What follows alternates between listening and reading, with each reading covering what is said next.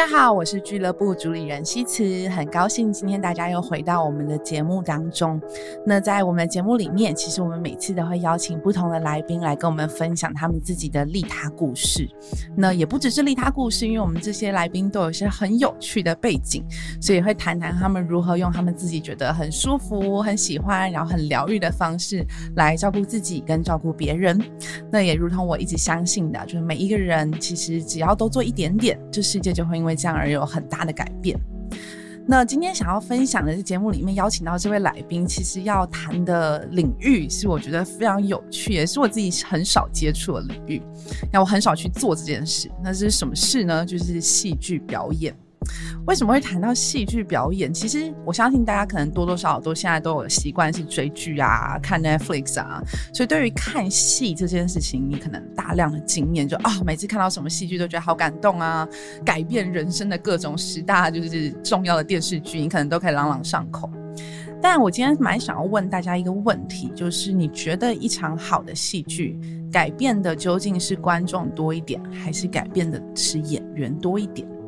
那为什么会问这个问题呢？就是要跟我们今天的来宾有关。那要跟大家先介绍一个机构，这个机构叫做逆风剧团，就是逆风飞翔的那个逆风剧团。但这剧团在做事情非常非常的不一样，是因为这剧团的发起人其实是三位大男生，他们在很年轻十八岁不到的时候，就因为戏剧的关系，让他们从本来都是一群。混混，然后转身决定金盆洗手之后的一个重要的转捩点，就是透过戏剧表演，他们有机会就是透过戏剧的方式去表演了他们自己的故事之后，开始发现说，哦，原来自己的影响力可以发挥在帮派以外的地方，原来自己的生命对别人也会有一些启发，所以开始因为这样子，然后成立了逆风剧剧团，然后后来也用这样的剧团形式去带领很多其他可能在呃家庭的环境可能没有办法。啊真的好好照顾的青少年、青少年们，他们能够提供另外一个家，陪伴这些青少年们，能够从透过这种艺术、艺术跟戏剧的形式去找到自己生命的价值。所以我觉得逆风剧团一直是我一直很欣赏，不只是剧团，他们同时也是一个很棒的非营利机构。那所以我刚才问大家说，哎，你觉得一个戏到底改变的更多是观众还是演员？因为我相信逆风剧团其实做了很多，就是在改变演员自己的生命的状态。那我们今天其实邀请到的这位来宾啊，他呢其实就是逆风剧团现在的表演部教学组的组长，然后让我们欢迎子琳。嗨，大家好，我是子琳。然后子琳，你自己是学戏剧的吗？我记得你好像学历并不是真的戏剧出身。对，我是念心理的，我大学是念心理，所以是走歪掉的心理系毕业生。可能一个脚趾头不小心跨过去，跨太远了吗？为什么？为什么会开始接触到逆风，或是怎么样开始接触到戏剧的？嗯，先说我为什么会接触到戏剧好了，就是我在大学的时候，我就是修心理系嘛，然后。学校当然也有其他可能传播学院或者是可能戏剧概论啊等等等相关的课程，然后就可能某一次因缘际会之下，因为我本身喜欢看戏、喜欢看电影等等等的，所以我就去修了某一堂跟戏剧相关的课程。然后在里面，就是其实对我来说，我会发现表演扮演这件事情，好了，扮演这件事情对我来说，好像它是一种对于我个人新的发现，然后会觉得哦，这件事情好像对于我来说是一个。蛮重要的尝试，它可以让我看见很多不一样的我自己。对，所以呃，慢慢慢慢的，戏剧这件事情变成我特别特别想要去关注、注意的事。所以我自己也同时除了在心理系里面继续修课以外，也在外面去学了戏剧治疗啊，或者是等等表达表表达性艺术治疗相关的课程，还有培训。去往这些方面发展。所以大学的时候就接触戏剧治疗这些，对，就是觉得哦，我在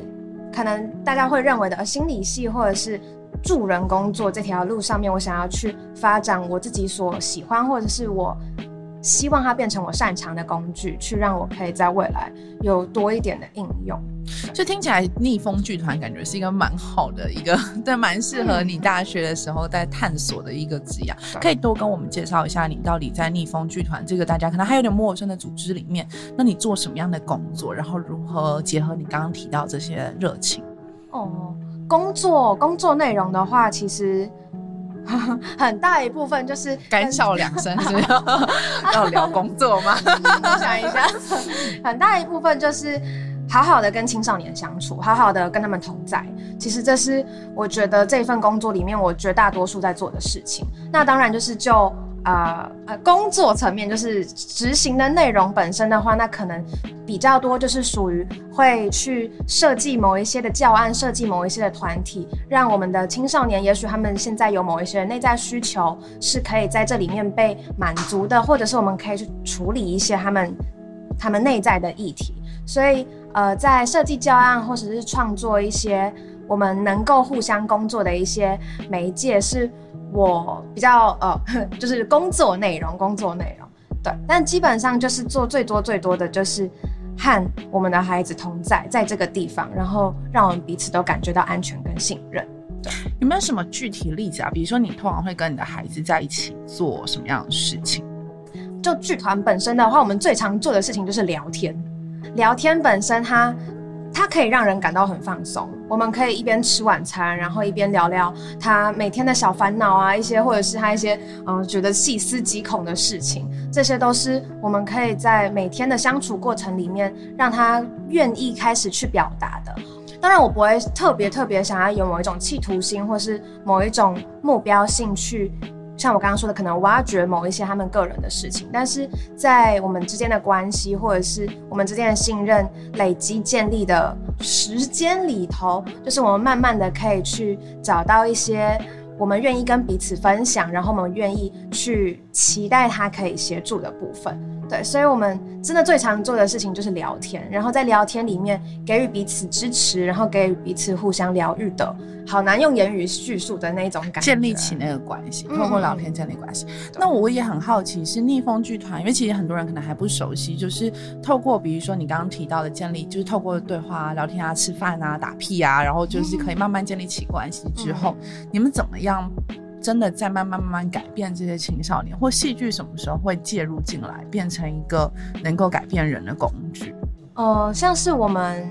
也是今年，我们也持续在进行的，会是带着我们的孩子一起去做大道城艺术节的准备。那在这个过程里面，我们给予孩子他们所有的选择权，让他们能够去决定他们想要在这里面成为什么样的角色，然后让他们去练习负责，让他们去练习在这之中沟通，然后让他们去练习愿意向大家提出他的现在的情绪，提出他现在。希望能够做的事情，或是提出他的拒绝，让他们在这个过程里面去练习关系，然后也练习在所有所有的呈现、所有所有的表达自己里面，可以反复反复的回看他自己个人本身。所以在每一次的我们可以说戏剧的介入的过程里面，他们都可以在这些我们可以说演出，或是某一些表演、某一些扮演里面，慢慢的去。反复的回看自己，然后慢慢的去帮自己厘清他自己的某一些感觉或是某一些想法，这会是我们呃让他们在戏剧里面可以慢慢发生的效果。对，所以听起来是一个透过戏剧的一个介入，大家有机会去更多的探索自己的情绪也好，或者探索自己想要或不想要什么，嗯，然后练习团队合作。是，听起来好像都很美好，但我一直很好奇，就是这样每天都要接触戏剧的人。或是在一个剧团里面工作的人，你有没有觉得有时候偷偷的觉得，其实你一点都不想再演戏了，或者一点都不想再 教戏了？有这样的时候吗？我个人有时候会觉得疲于感觉，但是这件事情很难被。很难被停止，因为毕竟我们不断的在接收刺激，我们不断的在感受，所以好像我们当然有的时候，像我个人的话，我会感觉到愤怒，我会感觉到无力或是不安等等等，但这些东西是我很难以去拒绝的，所以当然在某一些时候会觉得，呃，就恶心，好累，我想要停一下，但是就是要暂停，也不是一件那么容易的事情，对，所以，对啊，所以有时候。当然会觉得 我实在是有点太累了。那你都怎么办？就是当你自己也觉得哦好累哦太多了，那你自己会做什么来就是面对这个疲累或无力感？我自己通常都会很认真的去疲惫，就是我会很天哪，这句好真地酷哦！就是很认真的去疲惫。对，我会非常认真的去，比如说我现在感到非常非常的疲倦，然后这个疲倦里面可能包含着某一些的焦虑，或是包含着某一些的其实不满，或是包含着某一些的被压迫存在，然后我就会很认真的去感受我现在这一些很复杂的情绪，然后让我在这个当下就很认真的坐在这里，很烦，对，烦完之后有点像是那种虹吸现象，慢慢的，好，这个焦虑吸出来了，然后再来，我现在这个不安吸出来了，就会慢慢慢慢的把它们过滤掉，所以我会让我自己很认真的待在我的情绪里面，对，待一阵子之后就好，我可以继续了。好酷哦！就是有一个我想要把我自己的情绪就是排出来，或者是分辨出来的一个很专心而认真的一个过程。嗯那我也很好奇，就是在这些其实真的是听起来你们的工作其实蛮紧凑，就是在那些陪伴的过程会有大量的事情发生，也会有大量的情绪冒出来，从别人身上的自己身上回应出来，其实是一个蛮蛮紧紧凑的过程。那有没有你自己印象比较深刻的一个故事，是你在做这些用戏剧来陪伴这些青少年过程当中，中你觉得对你来说最最难以忘怀的一件事？呃，我们某一次也是在在外面的彰化的中介教育机构带我们的孩子，也是一样，就是我们用一些扮演的一些经验，让他们在里面可以去探索某一些他童年里面他未曾接触过的一些新经验，让他们去尝试。那其中一个孩子印象很深刻是，呃，他的父母在他幼小的时候就离异，然后其实对于他来说，就是爸爸他就是消失，然后他其实有点无法理解这件事情，就会觉得，哎，家人为什么会会有家人消失？然后妈妈也是拒绝提起这件事情，所以对于他来说，就是某一种破碎在小的时候被发生，然后他是很难去谅解的，甚至是谅解这件事。然后我们在那一次的工作过程里面，让他们，我们那时候是带家的议题，关于家这件事情，就是如果你今天有一个理想的家可以存在在脑海里面的话，那个家会是什么样子？然后让他们每一个人去叙说，让他们每一个人去很实体化的去创造出这个家的样子。那个孩子他其实他就是说，哦，我的家就是会有人来敲门，然后门打开是爸爸，就这样很简单，所以我们就把这件事情具象化了，我们就让这件事情在他的那个两三分钟的扮演里面让他去发生。我们让他的门被敲了，然后我们让爸爸出现了。在那个时候，演出当天，这件事情被演出的那一天，呃，这个孩子他的妈妈有来。演完之后呢，他的妈妈其实就是在下面有掉眼泪，他其实觉得，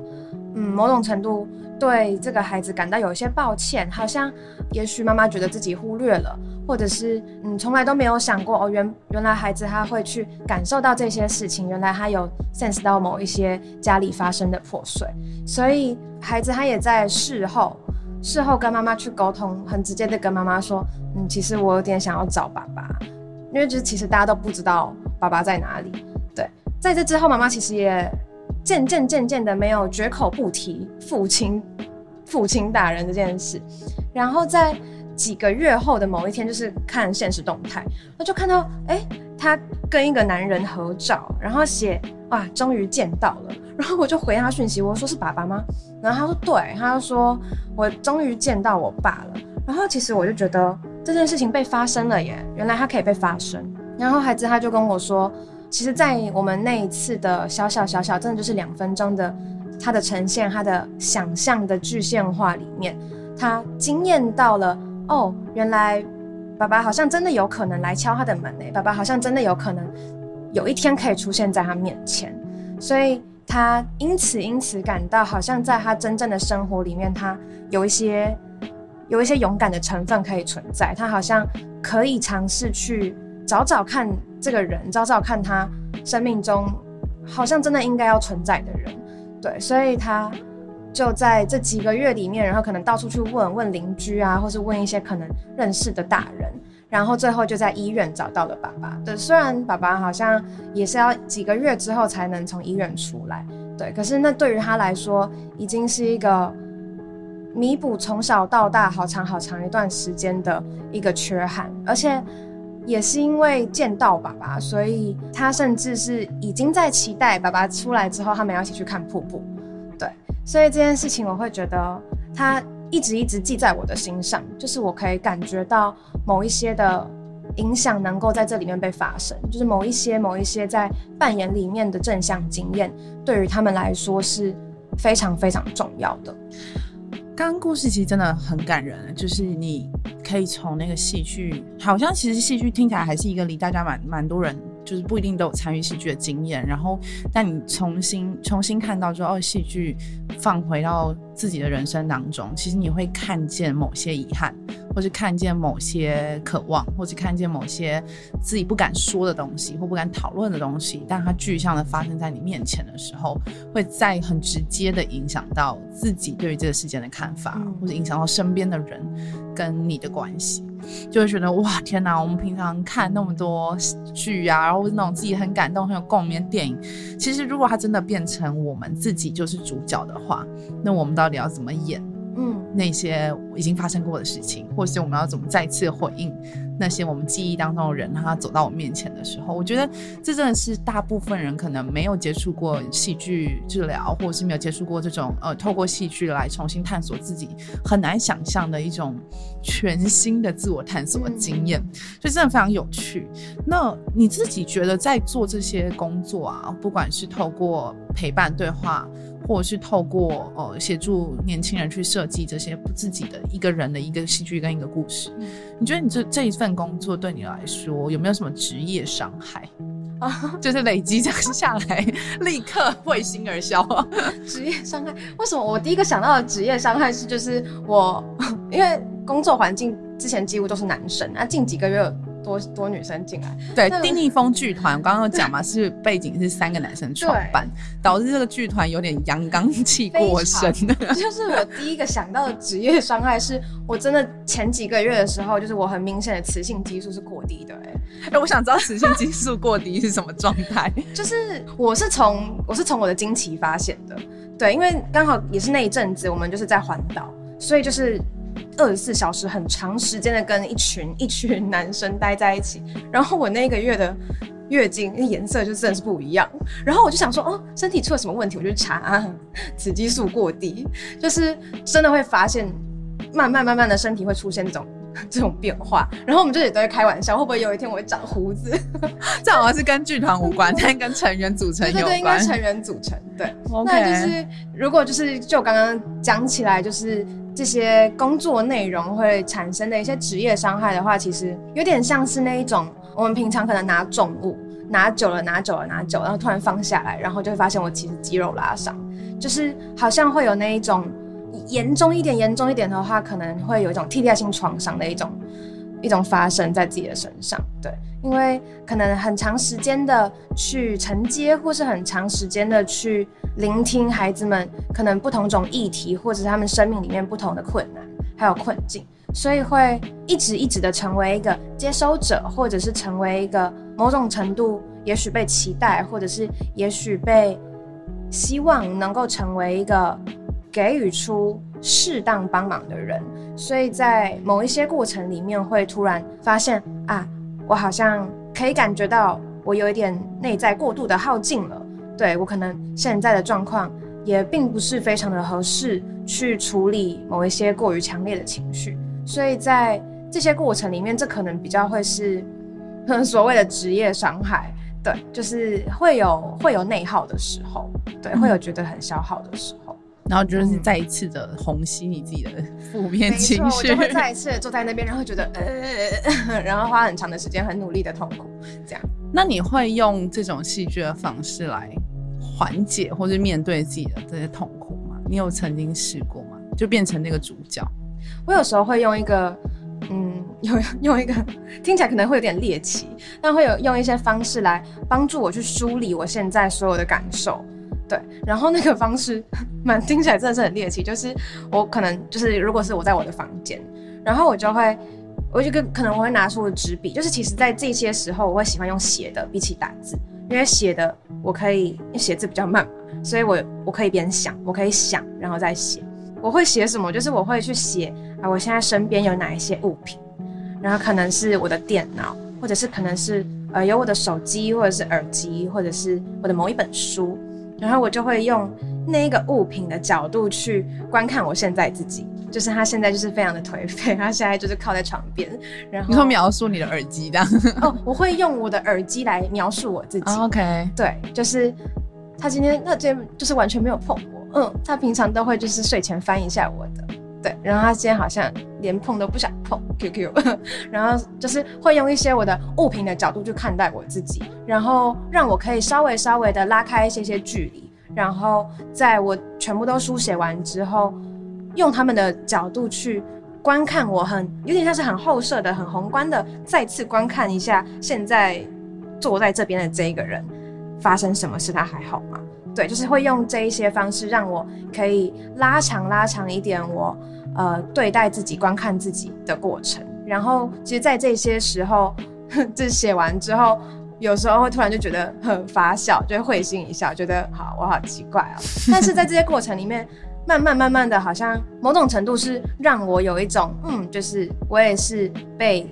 就算是我身边这些物品没有生命的东西，我也好像是能够被他们在乎的，能够被他们支持的，嗯，他们也是这样子看着我的，嗯，对，所以好像在这一些过程里面，用这一种方式去疗愈我自己。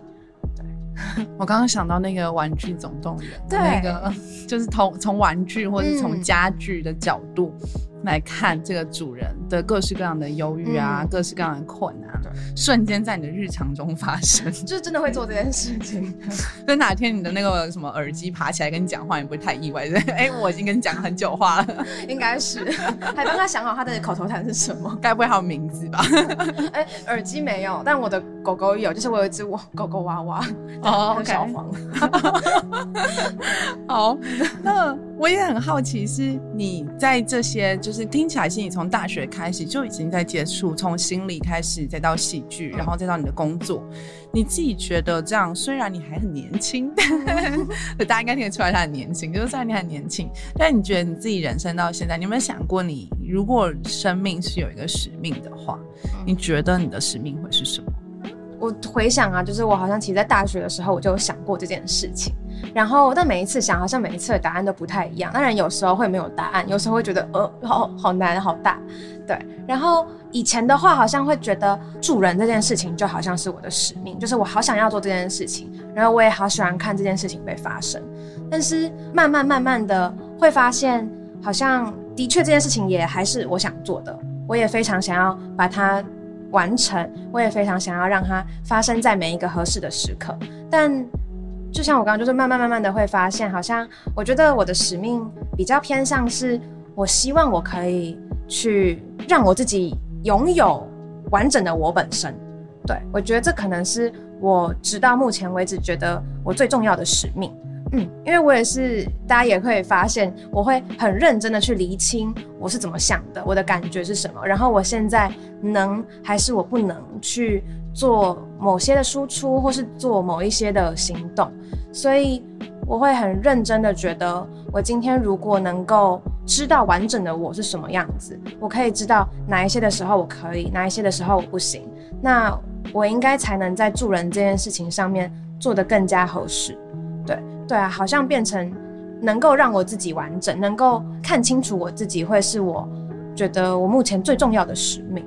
嗯，你是怎么慢慢发现这件事？从一开始觉得哦，助人可能就是使命，到现在觉得你觉得完完整的理解你自己跟拥有你自己，这过程当中有什么变化吗？忘记大几？对，大学的某一阵子，然后那阵子我就是个人的状态其实没有到很好。但同样同样的，也是可能身边的人，或者是某一些也是已经认识的孩子们，会对我可能有所需要，或者是需要我的陪伴，需要我的某一些精神或是情绪上面的输出，某一些支持。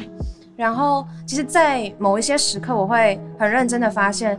我觉得我现在好像什么都做不了，诶，就是我现在连承接你的情绪，我好像都有困难。然后也是在这些过程里面，慢慢的去厘清，慢慢的去发现的事情，是我个人，我个人，我真的很个人的，也有很多的我的内在状态需要去处理。那是不是这些东西处理好了，我才能够有足够的精力，才能够有足够的我的内在资源，再去面对其他需要的人。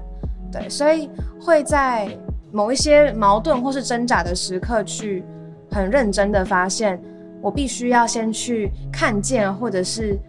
接受我是有缺乏的，我是我是还需要去帮我自己增能的，然后我才能够好好的好好的面对或是输出给我身边其他需要的人。对，所以就是在这一些。来来去去的过程里面，去发现，呃，我个人对于我自己的的需要会是什么？那其实子玲你自己在利他这个工作上面，其实也算做了蛮多年的，也探索了蛮多年的。如果要你给其他对利他也很感兴趣的，就是姐妹们一句话，你会想要送给他们一句什么样的话？如果能够送一句跟利他有关的一句话的话，应该会是。我觉得利他，它会是一个互相照顾的过程。利他字面上好像是在照顾别人，或者是去用你所能满足对方的需要。但我觉得同时，同时我们也得回过来去照顾自己，或者是我们也要记得自己有被照顾的需要。对，所以我觉得其实利他它是一个互相照顾的过程。嗯。就像是那个每一个人拿一个很长的那个汤勺，可以喂对面的人。对，不要记得你只能喂对面人，你也可以被喂到这样。对，就是喂别人的时候，你要记得你也可以吃，你也可以吃这样。对，就是不要拒绝自己的饥饿，它是很重要的。那我觉得紫菱真的是可以成为那个 So Me 利他俱乐部的重要代表人物，因为其实我们一直都很，就是这个节目出现的原因，也是因为我们相信每一个就是有利他使命感的人，其实也应该要好好的能够照顾好自己的状态。不管是像你今天提到好多的自我觉察的方法，那些有趣而猎奇，但 听起来也蛮有用的一些书写啊，或者是自我情绪的，或者是认真的累、认真的无力的这些不同的做法。都是我们认为可能在利他，就是具有利他精神的人，其实也都需要去练习做的事情，就是把照顾好自己当成一件很重要的事情，然后能够拥有完，用你的话就是能够完整的拥有自己。当成一个重要的使命，而不是只有生命中只有帮助别人这件事情。所以我就觉得哇，就是嗯，那我们是不是接下来主持人就换给他？但我们今天其实又就是每一集其实我们都有一个小活动，然后其实子琳今天也会参与到我们这个小活动，叫宇宙选书。那来宾可能那个就是来宾可能还不知道，但是观众朋友们可能已经从上一集的节目里面知道，就是我们这个活动之所以叫宇宙选书，也就是因为我们相信，其实每一个人不管是谁，就不管他的年龄啊，或者是他的工作状态，他在不同时间点其实也都会遇到一些卡住你的问题。所以呢，我们就想说，哎，那有时候自己探索这些。呃，问题有时候自己可能没有答案，或是你可能需要虹吸非常久的一段时间。那我们其实有时候会在别人带给你的讯息、话啊，或聊天内容里面啊，或是某一个外在刺激，突然发现了一些有趣的可能答案的方向。嗯，所以呢，就是有些人会称这东西叫做宇宙讯息，就你突然接受到了一个外在宇宙讯息，告诉你哦，原来其实这个问题的答案就已经在这里。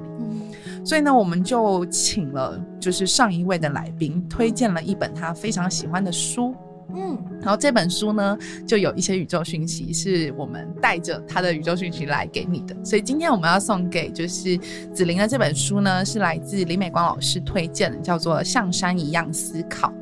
那这本书呢，其实在讲的整体就是人要如何跟自然互动。然后，因为美光老师其实是一个非常非常，呃，他是一个舞蹈家，然后所以呢，他也会很相信说，人透过在自然环境里面去重新感受自己跟自然环境给你的感受，包含肢体的，啊，然后包含这些触感啊、五感的东西，你其实会慢慢慢慢的去发现一些你如何生活的一些答案跟方式。所以呢，他就准备了这本像山一样思考的书要送给子玲。那当然，子玲也准备了一本书要送给我们下一集的。嘉宾，那听众朋友就要等到下一集才会知道，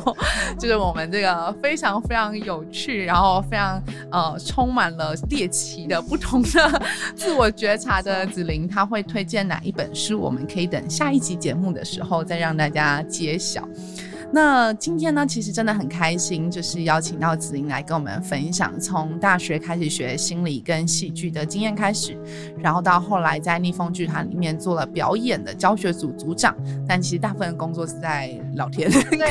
陪伴青少年，但这过程当中其实还是会承接非常非常多的故事。刚刚如果听节目，就会听到一些很感人的过程，是透过这样的工作能够有机会去遇见的。那在这些助人工作里面，如何好好的陪伴自己，照顾自己的情绪，发现自己已经哦 overloading，就是太多情绪、太多状态，我可能已经失去去解决问题的状态的时候，如何照顾好自己？透过跟玩具啊、跟自己的家具对话，其实也是一个很好的自我觉察的方式。今天大家如果喜欢子琳的分享，觉得哎略有启发，或是有某些很有趣、很感人的故事，让你觉得哇，你其实很想要听到更多。那当然，一方面欢迎大家可以追踪逆风剧团，可以了解更多逆风剧团的影响力。此外，也欢迎大家继续追踪我们搜密利他俱乐部的 Podcast，以及搜密利他俱乐部其实是由灵魂实验所 Soul Lab 所发起的节目，所以欢迎大家搜寻灵魂实验所。那我们在 IG、Facebook 以及我们之后会有的一个。个新的官网里面，你其实都可以看到子琳接下来会一起跟我们一起开设实体的课程，去领导更多的女孩们透过戏剧这个形式来探索自己跟说自己的故事。那我们会把所有的课程的记录也会放在我们的社群媒体上面，欢迎大家可以透过追踪我们去了解更多的故事。好，那我们今天搜密利他俱乐部就到这边结束了呢，我们下次聚会见，拜拜。